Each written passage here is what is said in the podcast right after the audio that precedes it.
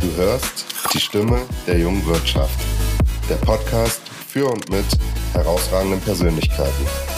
Dies ist ein Projekt der German Academy 2020 der Wirtschaftsunion Deutschland. Viel Vergnügen beim Anhören. Hi Jen, freut mich, dass du heute bei uns bist, bei der Stimme der jungen Wirtschaft, unserem neuen Podcast-Format. Und du bist ja BJlerin aus Leidenschaft würde ich dir jetzt mal unterstellen. Ähm, und ich denke mal, viele kennen dich, aber vielleicht unsere Zuhörer, die jetzt heute den Podcast hören, stell dich doch mal bitte kurz vor, wer du bist und was du bei WJ so alles machst oder schon getrieben hast. Ja, hallo, vielen Dank, dass ich ähm, heute bei euch sein darf. Ähm, mein Name ist Jennifer Gerke, die meisten kennen mich aber unter Jen. Ähm, ich komme aus Offenbach, das ist mein Heimatkreis und bin dieses Jahr die Landesvorsitzende der Wirtschaftsjunioren Hessen im echten Leben, so sagen wir es ja immer, im echten Leben bin ich Rechtsanwältin und Fachanwältin für Strafrecht, habe meine eigene Kanzlei mit ähm, fünf Partnern zusammen ähm, in Frankfurt in der Innenstadt und 2015 bei den Wirtschaftsjunioren. Okay, spannend. Und mit, seit 2015 hast du ja wahrscheinlich auch schon viel erlebt. Wir wollen heute auf ein Projekt zu sprechen kommen, was ihr ja aus Hessen heraus äh, betreibt oder anfeuert, was aber, glaube ich, deutschlandweit schon sehr einen großen Impact hat. Und das ist Schulen für Ruanda. Ähm, ein spannendes Projekt, auch gerade Richtung Gesellschaft und zur Unterstützung. Magst du oder kannst du uns mal ein bisschen dazu erzählen, was ihr da genauso macht und wie das ganze Thema entstanden ist? Ja, selbstverständlich kann ich darüber erzählen. Das ist sozusagen ein Thema, über das kann ich stundenlang reden, wenn ihr wollt. Und deswegen also total unproblematisch. Ähm, ja, was ist äh, unser Projekt Schulen für Rwanda und wie sind wir da hingekommen? Wir haben äh, dieses Jahr äh, unser Jahresmotto Nachhaltigkeit gewählt für den Landesvorstand und hatten uns überlegt, ja, was ist denn eigentlich, was kann denn nachhaltig alles sein? Das kann man natürlich ökologisch verstehen, man kann das aber auch im eigentlichen Wortsinn verstehen als ja, langanhaltend wirksam. Und äh, wir haben gedacht, okay, was, was, kann, was kann ein Projekt sein, was eben eine, eine nachhaltige, ja, nach, ein, was nachhaltig ist. Und da sind wir dazu gekommen, dass Bildung letztlich ein Thema ist, was äh, nachhaltige Entwicklung schafft. Und äh, deswegen haben wir uns gedacht, wir suchen uns ein Projekt im Bereich Bildung. Ähm, das ist auch ein Thema von mir immer schon gewesen. Ich habe ähm, bei den Wirtschaftssenioren Offenbach ganz, ganz viel im Bereich äh, Bildungsprojekte gemacht und äh, war sozusagen auch so ein bisschen so eine Herzensangelegenheit sowieso schon von mir. Und dann äh, kam das, wie es bei Wirtschaftssenioren oftmals kommt, und zwar äh, kam der Rainer Schmidt äh, schon im letzten Jahr auf uns zu. Das ist ein Fördermitglied mittlerweile aus äh, Limburg-Weilburg-Dietz. Das ist ein Kreis von uns. Und ähm, der war auch mal im Landesvorstand, auch International Officer. Und ähm, der kam auf jeden Fall auf uns zu und meinte so, hey, ähm, habt ihr nicht Bock, eine Schule zu bauen? Ähm, und wir so, ja klar, warum nicht? Ja, das kam also so quasi zusammen. Wir waren auf der Suche nach einem Projekt und er hatte eine Idee. Und dann haben wir schon im letzten Jahr angefangen, das Projekt ähm, aufzusetzen.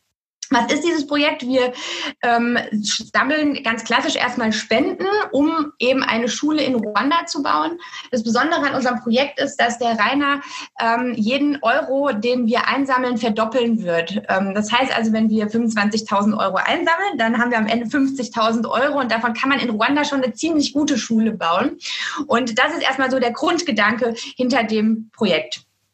Okay, und wenn du Schule sagst, und klar, es hört sich schon mal spannend an, dass, dass da jemand ist, der das doppelt. Wie viele Kinder soll diese Schule dann sein? Also das kommt ein bisschen darauf an, wie viel Geld wir einsammeln. Ähm, man kann ab 25.000 Euro, also wenn wir 25.000 als Endsumme hätten, ähm, dann könnten wir schon eine ähm, kleine, sehr ja, kleinere Schule bauen oder einen Klassenraum. Äh, wenn wir natürlich jetzt 50 oder 100.000 Euro haben, dann wird die Schule größer. Also so genau kann man das jetzt noch nicht sagen, ähm, weil es auch ein bisschen darauf ankommt, natürlich in welcher Region wir bauen, wie die ausgestattet sein soll und ähm, ähnliches. Also deswegen kann man jetzt noch nicht ganz genau sagen, für wie viele Kinder die Schule dann am Ende wirklich auch sein wird. Mhm. Und, und warum Afrika? Klar, ich meine, es gibt auch in Europa oder in Deutschland viele Themen. Wieso habt ihr euch für Ruanda und Afrika entschieden? Genau, also Rwanda, das war eigentlich ein Vorschlag äh, von dem Rainer und wir haben uns dann angefangen, ein bisschen mit dem Land auch auseinanderzusetzen und es hat einfach damit zu tun, dass der Bedarf einfach dort auch groß ist. Also tatsächlich jetzt gar keine, erstmal keine persönliche Bindung ähm, zu Rwanda. Wir haben uns dann aber näher mit dem Land ähm, beschäftigt und dann tatsächlich festgestellt, dass ja JCI Rwanda ein ähm, Twinning-Partner von ähm, Deutschland auch ist. Ähm, kein offizieller Twinning-Partner, meine ich, aber aber ähm, also auf jeden Fall trotzdem ein Partner. Und ähm, dann haben wir gesagt, ach, das ist ja super passend und haben dann JCL Rwanda ähm, im, äh, auf der ähm, Weltkonferenz in Tallinn kennengelernt. Wir durften da die Präsidentin kennenlernen Koordinatoren dabei von denen und äh, haben dann da mit denen gemeinsam äh, auch sozusagen unser Projekt schon mal weiter aufgesetzt, besprochen und die haben uns eben auch erklärt, dass da ein wahnsinniger Bedarf besteht und es hat uns dann weiterhin dahin, darin bestärkt, dass wir in Ruanda äh, da diese Schule bauen werden.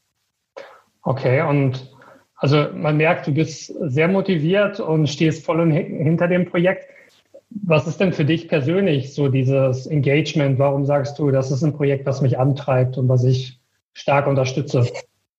Ja, also das stimmt. Ich stehe tatsächlich sehr hinter dem Projekt. Ähm, das muss man auch, weil tatsächlich äh, jeder, der schon mal Spenden gesammelt hat, das klassische Fundraising ist äh, wirklich nicht so einfach und äh, auch so ein Projekt aufzusetzen, so ein großes Projekt vor allem, ist auch nicht so einfach. Und neben der normalen Wirtschaftsjuniorentätigkeit, die man ja dann auch so als Landesvorsitzende so hat, dann noch so ein Projekt zu machen, das ist schon ähm, viel Arbeit. Ja, da muss man schon Bock drauf haben, sonst wird es wird es nix. Und und ja, was äh, treibt mich an oder was treibt auch mein Team an? Also dazu muss ich auch sagen, ich mache das ja nicht alleine, sondern ähm, ich habe großartige Unterstützung, ähm, natürlich einmal durch den Projektinitiator Rainer Schmidt und natürlich auch durch den Projektkoordinator, das ist mein Immediate Past President, der Gaston aus äh, Wiesbaden mhm. und natürlich auch der Landesvorstand und natürlich auch ganz viele Helfer im Hintergrund. Ja. Und was treibt alle diese Leute an? Ähm, ich würde sagen, es ist einfach ein Projekt, wo man sieht, ähm, wie groß dieser Impact bei den Wirtschaftsjunioren sein kann. Und das, jeder macht ein bisschen und macht ein bisschen einen machen Websites, die anderen schreiben Texte, die anderen machen ein bisschen Social Media. Und aus diesen ganz kleinen Einzelteilen kann halt was ganz Großes entstehen.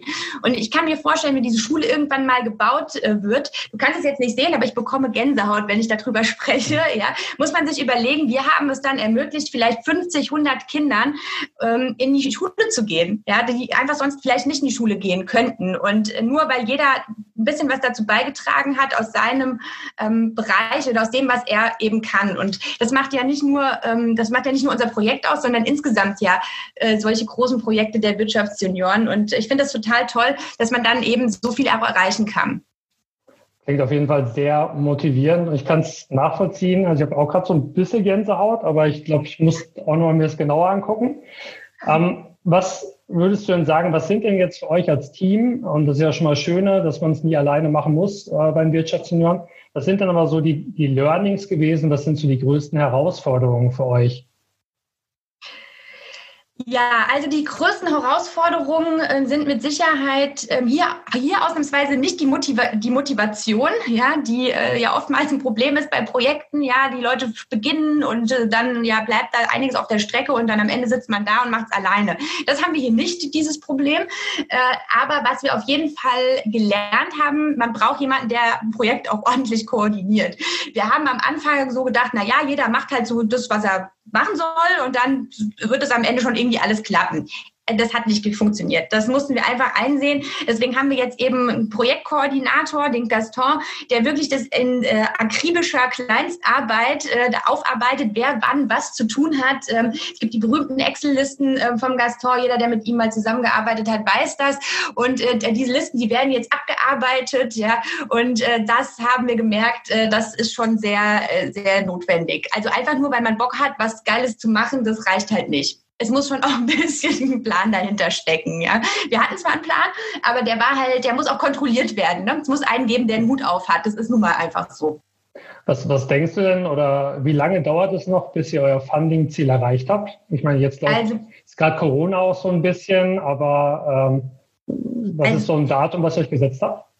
Also gerade Corona ähm, sollte eigentlich, äh, wir hatten uns natürlich darüber auch Gedanken gemacht, ich fange mal anders an, ähm, und haben gedacht, ach Mist, jetzt mit Corona, das wird ja jetzt alles noch viel schwieriger. Aber eigentlich sollte man gerade jetzt auch sein Augenmerk eben auf diese Länder lenken, in denen eben ähm, das ja noch zu ganz anderen Auswirkungen stärkere Auswirkungen hat, als die wir hier spüren. Und gerade deshalb sollte man jetzt ähm, solche Projekte noch mehr unterstützen, als man es vorher gemacht hat.